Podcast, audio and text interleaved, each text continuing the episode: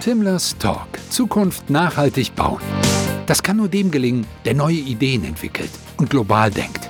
Timlers Talk setzt da an und bietet eine Plattform der Kommunikation. Der rollende Podcast ist Begleiter für die Transformation der Immobilienwirtschaft. Immer auf den Punkt, immer am Puls der Zeit.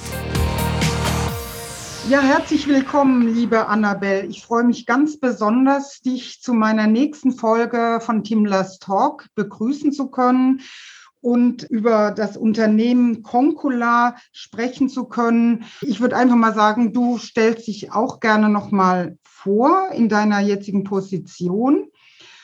Du bist jetzt bei Concula tätig. Concula ist ein Start-up, das sich auf nachhaltiges Bauen spezialisiert hat. Erzähl uns doch mal was über eure Firma. Sehr gerne. Erst einmal vielen Dank für die Einladung. Ich freue mich sehr, hier zu sein. Und ähm, genau, wir kennen uns schon äh, lange Zeit und äh, ja, die Immo-Frauen, ich kürze das mal ab, ähm, sind natürlich auch ein gutes Netzwerk, ähm, um auch in, an verschiedenen Standorten sozusagen äh, Fuß zu fassen. Ich war ja erst in der Berliner äh, Gruppe, bin dann nach Köln gegangen und jetzt wieder in Berlin.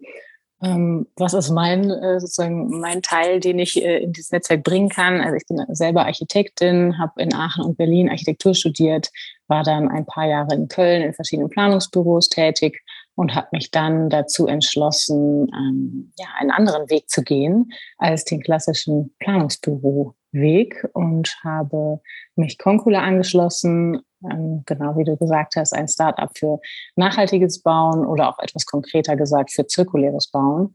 Also bei uns geht es darum, ähm, Materialkreisläufe zu schließen und die Baubranche sauberer zu machen. Annabelle, du bist mit deinem Unternehmen im Moment sehr gefragt und ähm, Gerade war ja auch äh, ein digitales äh, Lounge-Event. Äh, da hatte ich auch das Vergnügen dabei zu sein. Dieses Circularity Partnerprogramm ist äh, gestartet mit vielen Partnern der Baubranche. Kannst du den Zuhörern und Zuhörerinnen kurz mal erläutern, worum es da genau ging? Das wäre prima. Sehr gerne. Also vielleicht dazu nochmal vorweg, warum ist es eigentlich wichtig oder warum arbeiten wir äh, daran, die Baubranche ähm, zirkulärer zu gestalten.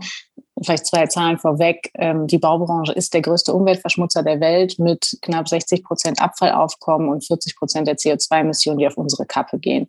Das sind Zahlen, die lange vernachlässigt worden sind, die nicht gesehen worden sind. Wir haben uns verausgabt an Energieeffizienzthemen. Dabei haben wir ein Ressourcenproblem.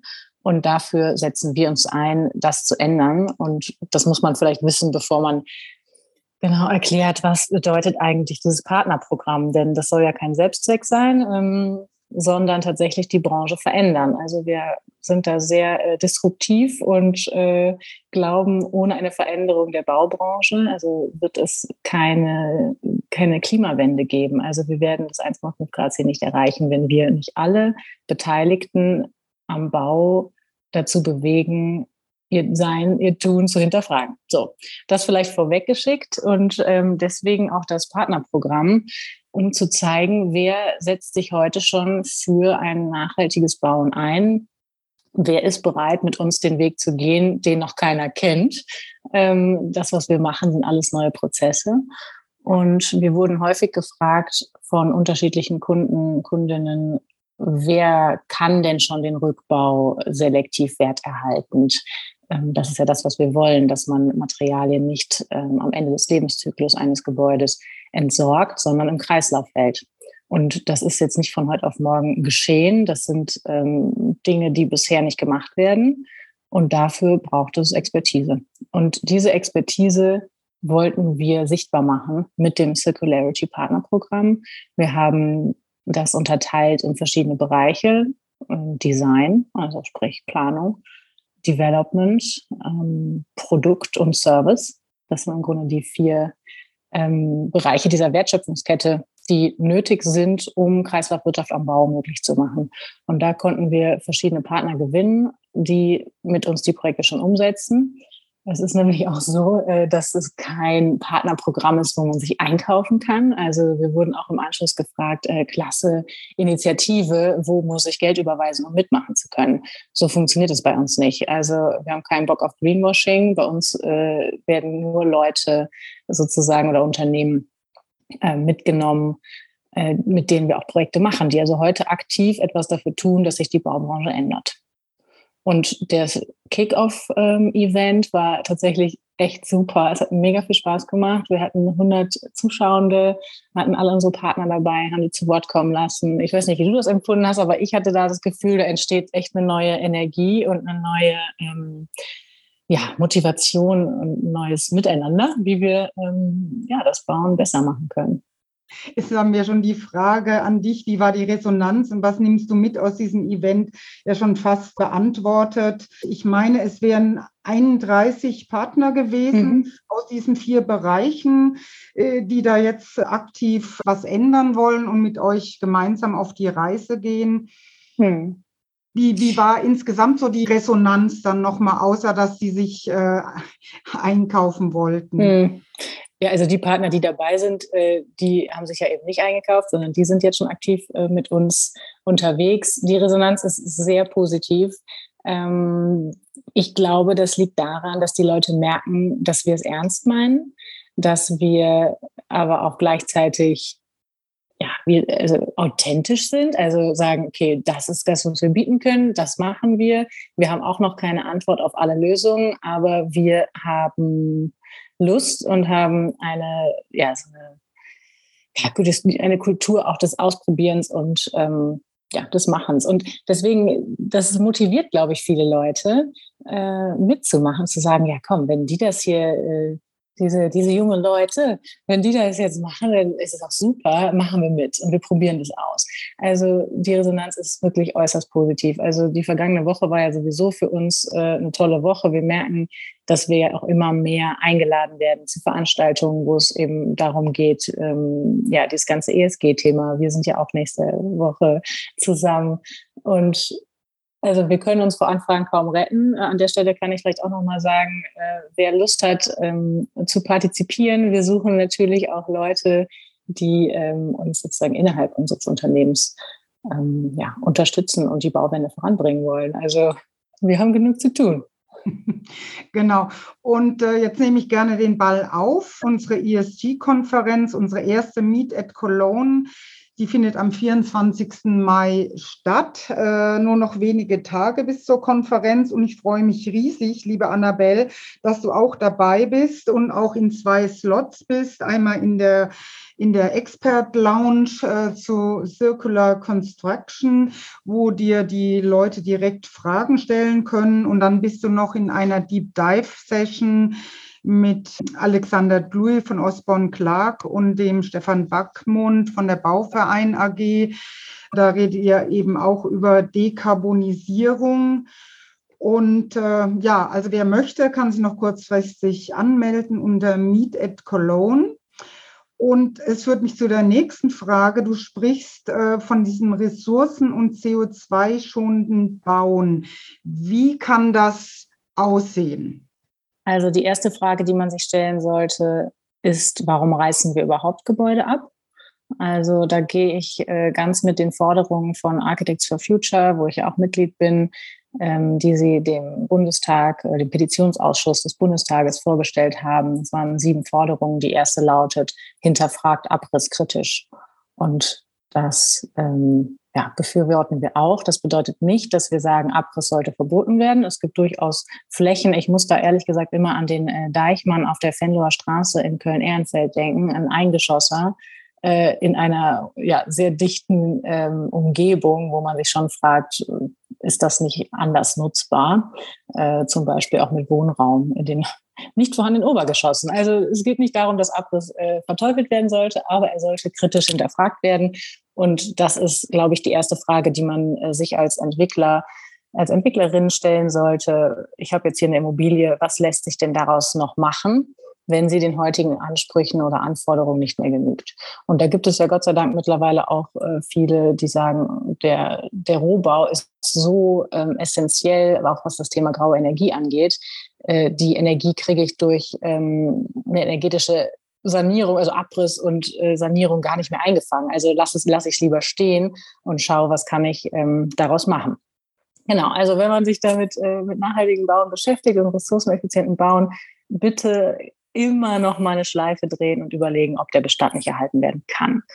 So, wenn dann gesagt wird, alles klar, der Bestand bleibt zum Beispiel erhalten, aber ähm, die Fassade funktioniert für uns nicht mehr oder äh, der Innenausbau muss jetzt auch aufgrund von Corona, wie auch immer, ähm, geändert werden, also sprich ähm, Büroflächen, ähm, sollte man dann sozusagen nachdenken, was, was tue ich denn mit dem Material? Und bisher wird nur ein Prozent der Materialien aus Rückbauobjekten tatsächlich wiederverwendet.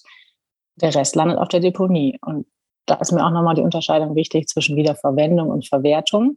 Mit dem Verwerten sind wir in Deutschland ganz gut, aber das ist in der Regel Downcycling und das entspricht nicht der Qualität der Produkte, die wir in Deutschland herstellen können. Also wir sind, äh, wir produzieren ja wahnsinnig hochwertig. Ähm, und reißen es viel zu früh wieder ab. Und das ist, ähm, glaube ich, ein großes Problem. Genau, also erstmal Bestand erhalten. Wenn man es nicht erhalten kann, wie kann ich es in den Kreislauf zurückführen? Und da ist eben Concula sozusagen äh, am Start, äh, weil wir den Bauherrinnen sagen können, okay, äh, mit einer Bestandserfassung, Materialinventarisierung, diese Produkte stecken in deinem Gebäude in der Qualität, in der Quantität, äh, du möchtest sie nicht mehr haben, alles klar, aber wir ähm, bringen sie wieder in den Markt. So, das, ähm, das kann man tun.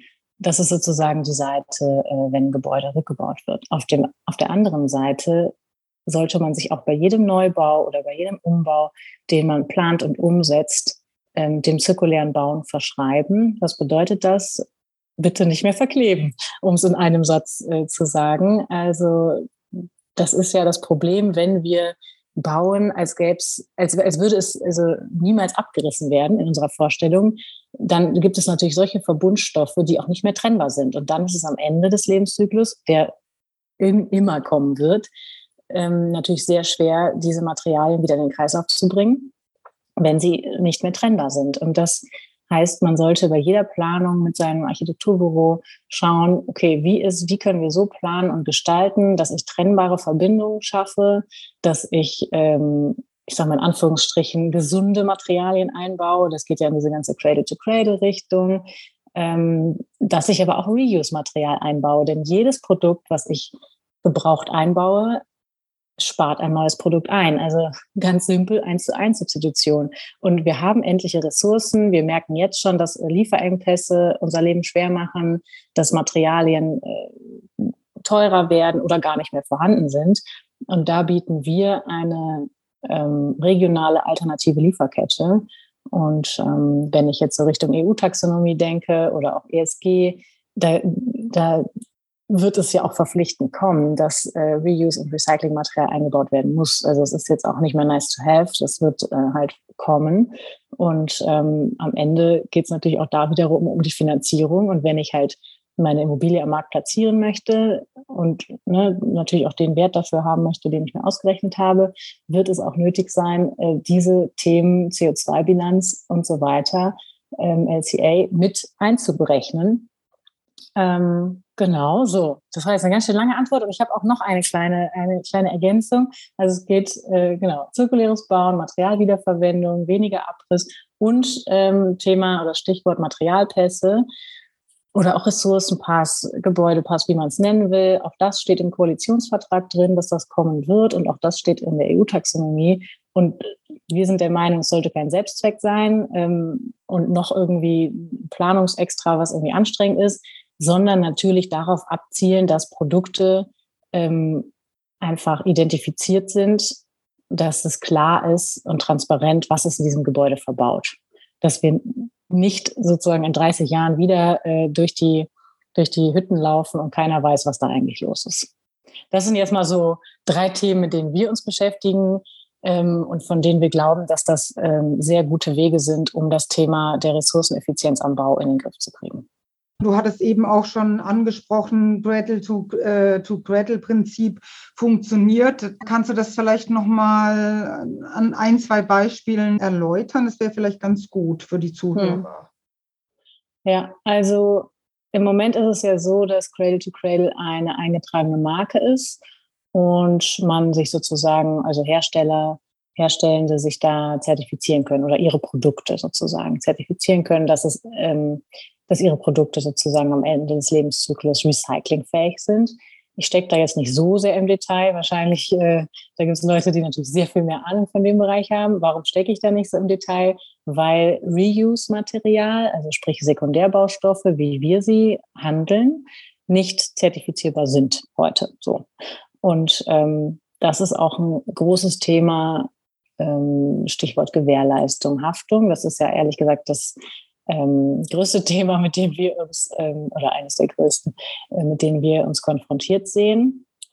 Ähm, das sind alles Fragen, die teilweise geklärt sind, teilweise noch nicht geklärt sind, wo auch ähm, auf regulatorischer Ebene unterstützt werden muss. Und ähm, auch da ist Architects for Future mit der Musterumbeordnung am Start, um ähm, das sozusagen auf den verschiedenen gesetzgebenden Ebenen mit zu integrieren.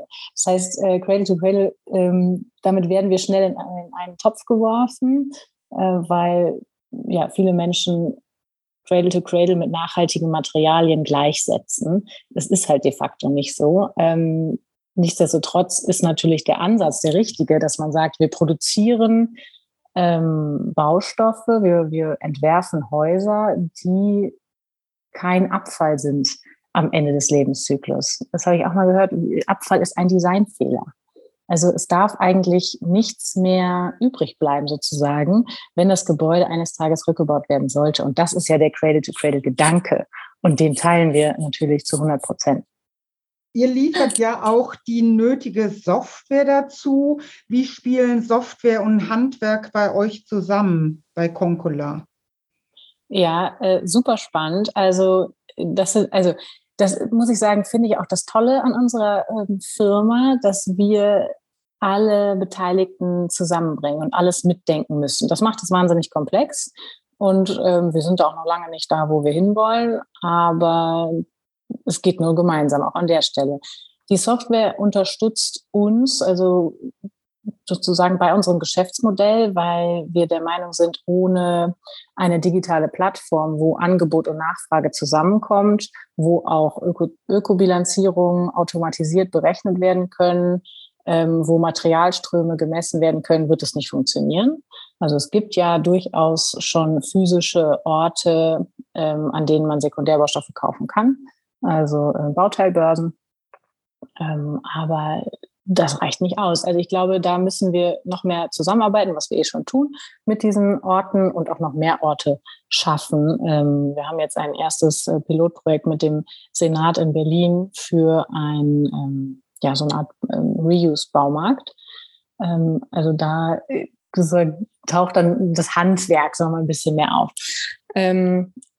Aber ja, Handwerk, also mega spannend. Äh, wir sind ja in verschiedenen Projekten mit dabei ähm, und haben ja auch unsere Freunde von LXSY-Architekten, die ähm, das Circular-Haus gebaut haben, in dem wir auch selber unser Büro haben. Das ist ein Coworking Space, kann man uns sehr gerne besuchen, wenn man mal sehen möchte, wie das äh, auch tatsächlich aussehen kann, zirkuläres Bauen und äh, Materialwiederverwendung. Und das Feedback, was wir da ähm, eben von den Architektinnen bekommen haben, dass ähm, auch das Handwerk total positiv darauf reagiert und ähm, man auch an der Stelle wieder näher zusammenrückt und gemeinsam überlegt, wie kann man jetzt äh, wiederverwendetes Material möglichst, ähm, möglichst zirkulär wieder einbauen. Also da äh, geht es dann eben nicht mehr nur um die Ausführung, so wie kriege ich meine Gipskartonplatte äh, montiert und jeder macht so sein Gewerk und äh, im Zweifel motzt man sich an, weil der eine äh, zu langsam ist und man selber nicht anfangen kann.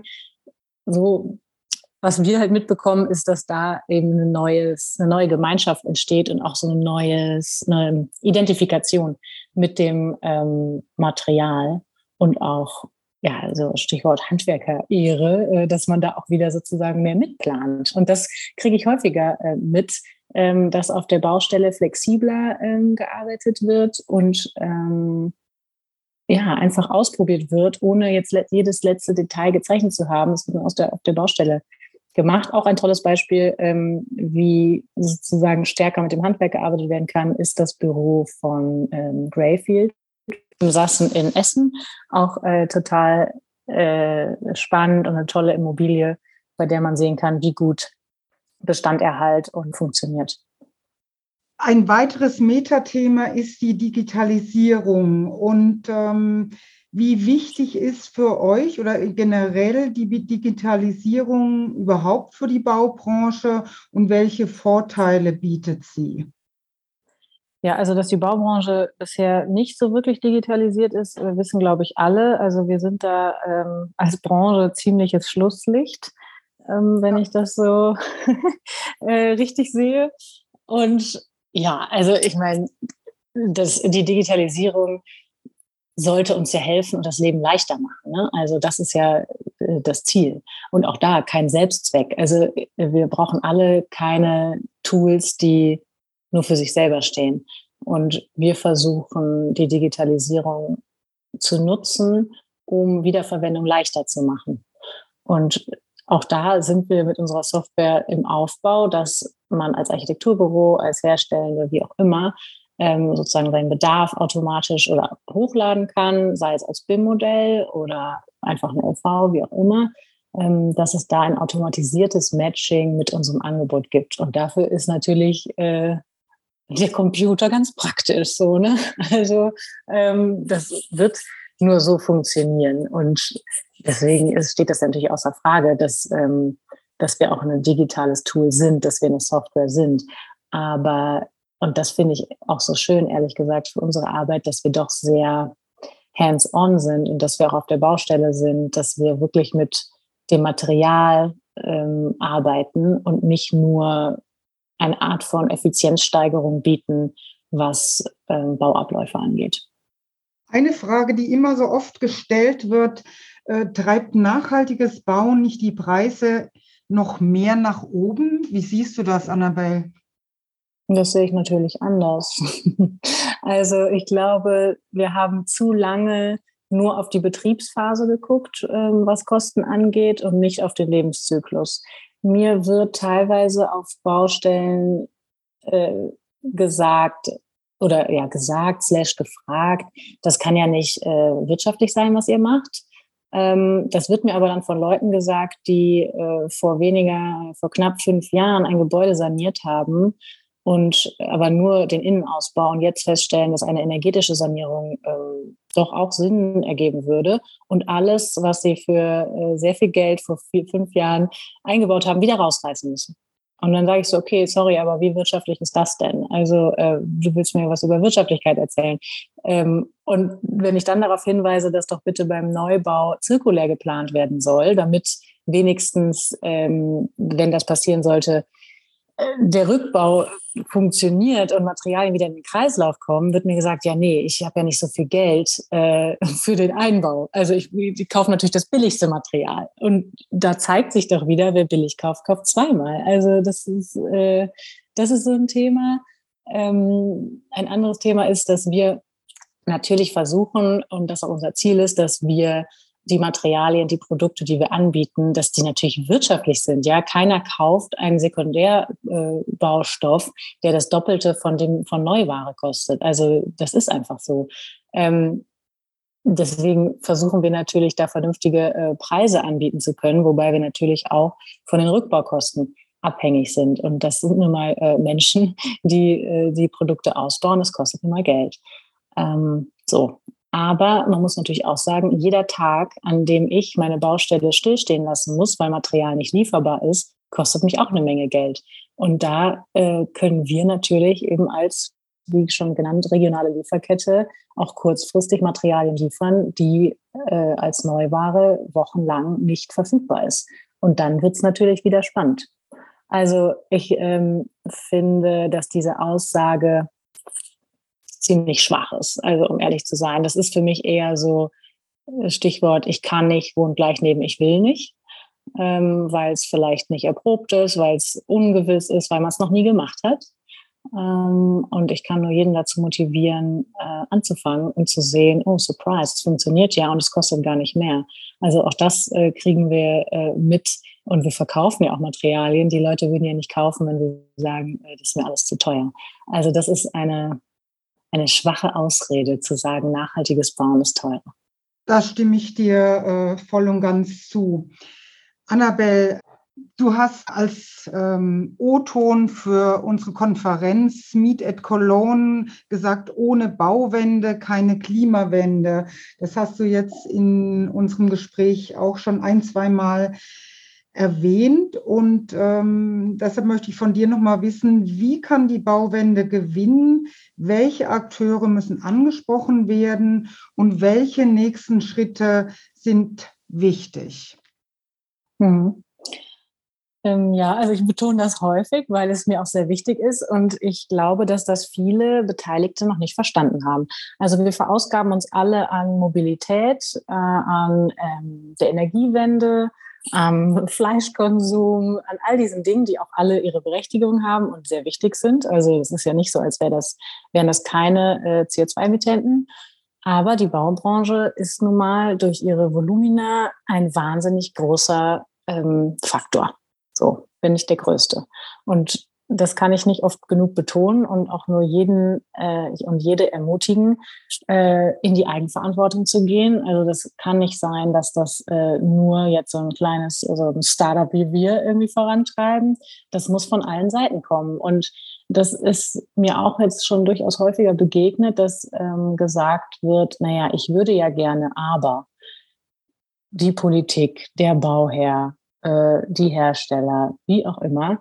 Also die Verantwortung wird da ganz gerne mal von sich weggeschoben. Und wenn wir so weitermachen, dann muss man sich nicht wundern, wenn die, wenn die Welt untergeht. Also das, äh, das ist einfach Wahnsinn, finde ich, wie man das nicht erkennen kann und jetzt nicht endlich aufgewacht sein kann.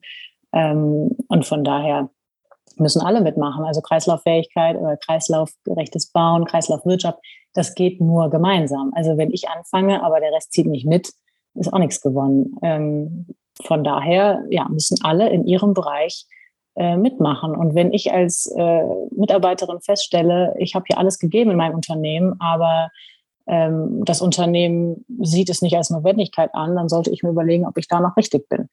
Und das sollten wir alle jeden äh, ja, jeden Morgen im Grunde, wenn wir aufstehen, überlegen, kann ich das mit meinen Werten vereinbaren? Ähm, möchte ich Teil des Problems sein oder Teil des Untergangs oder möchte ich Teil der Lösung sein? Ja, weil natürlich Bauen macht Spaß, die Baubranche macht Spaß, Architektur, Baukultur, das ist eine großartige Sache, weshalb wir uns ja auch alle dafür entschieden haben. Aber die Frage ist halt, wie möchten wir das zukünftig gestalten? Und ich glaube, wir wollen alle gestalten. So, von daher mein kleiner Appell, dass ähm, man bei sich, wie immer, man muss immer bei sich selber anfangen. Du kannst vielleicht noch sagen, welche Akteure nochmal aktiv angesprochen werden sollten? Ja, ich glaube, da geht es gar nicht um einzelne Akteure. Es geht äh, um alle, wirklich. Also ob das jetzt ähm, die Architektin im Planungsbüro ist oder die Projektentwicklerin oder äh, das, das Rückbauunternehmen, alle. Also ich spreche alle an. Und äh, deswegen suche ich auch noch Unterstützung im Business Development, weil wir eben alle ansprechen müssen. Und die Branche ist sehr groß, sehr heterogen, da ist eine Menge los. Wir haben Verbände, wir haben eben von, äh, keine Ahnung, Handwerkskammern über Architektenkammern ähm, bis auf, ja, natürlich Kommunalpolitik, ähm, Politik auf Bundesebene das, also da müssen wir alle ansprechen. Da, da geht es nicht um einzelne Akteurinnen, die super große Player sind. Also das äh, geht nur, wenn wir alle ansprechen. Liebe Annabelle, das war doch ein tolles Schlusswort. Ich danke dir sehr für dieses aufschlussreiche Interview. Ich lerne jedes Mal mit. Ich bin, spüre deine Begeisterung und wünsche Konkola und dir von Herzen ganz, ganz, ganz viel Erfolg und äh, vor allen Dingen denke ich wirklich einfach mal machen. Das wäre doch wichtig. Das hast du sehr schön gesagt. Ich danke dir. Also es freut mich total. Also ich muss auch sagen, das ist, ähm, was mich jeden Tag motiviert, dass man eben tolle Leute trifft, die Lust haben, äh, das mitzugestalten und die uns die Chance geben, sozusagen uns auch zu zeigen. Und ähm, da bin ich sehr dankbar für. Und deswegen äh, danke ich dir auch nochmal für die Einladung und freue mich und hoffe, dass ich auch ähm, viele andere motivieren kann. Vielen lieben Dank. Das war Timlers Talk. Zukunft nachhaltig bauen. Alle Folgen gibt's da, wo es Podcast gibt. Den Videocast findet ihr auf YouTube.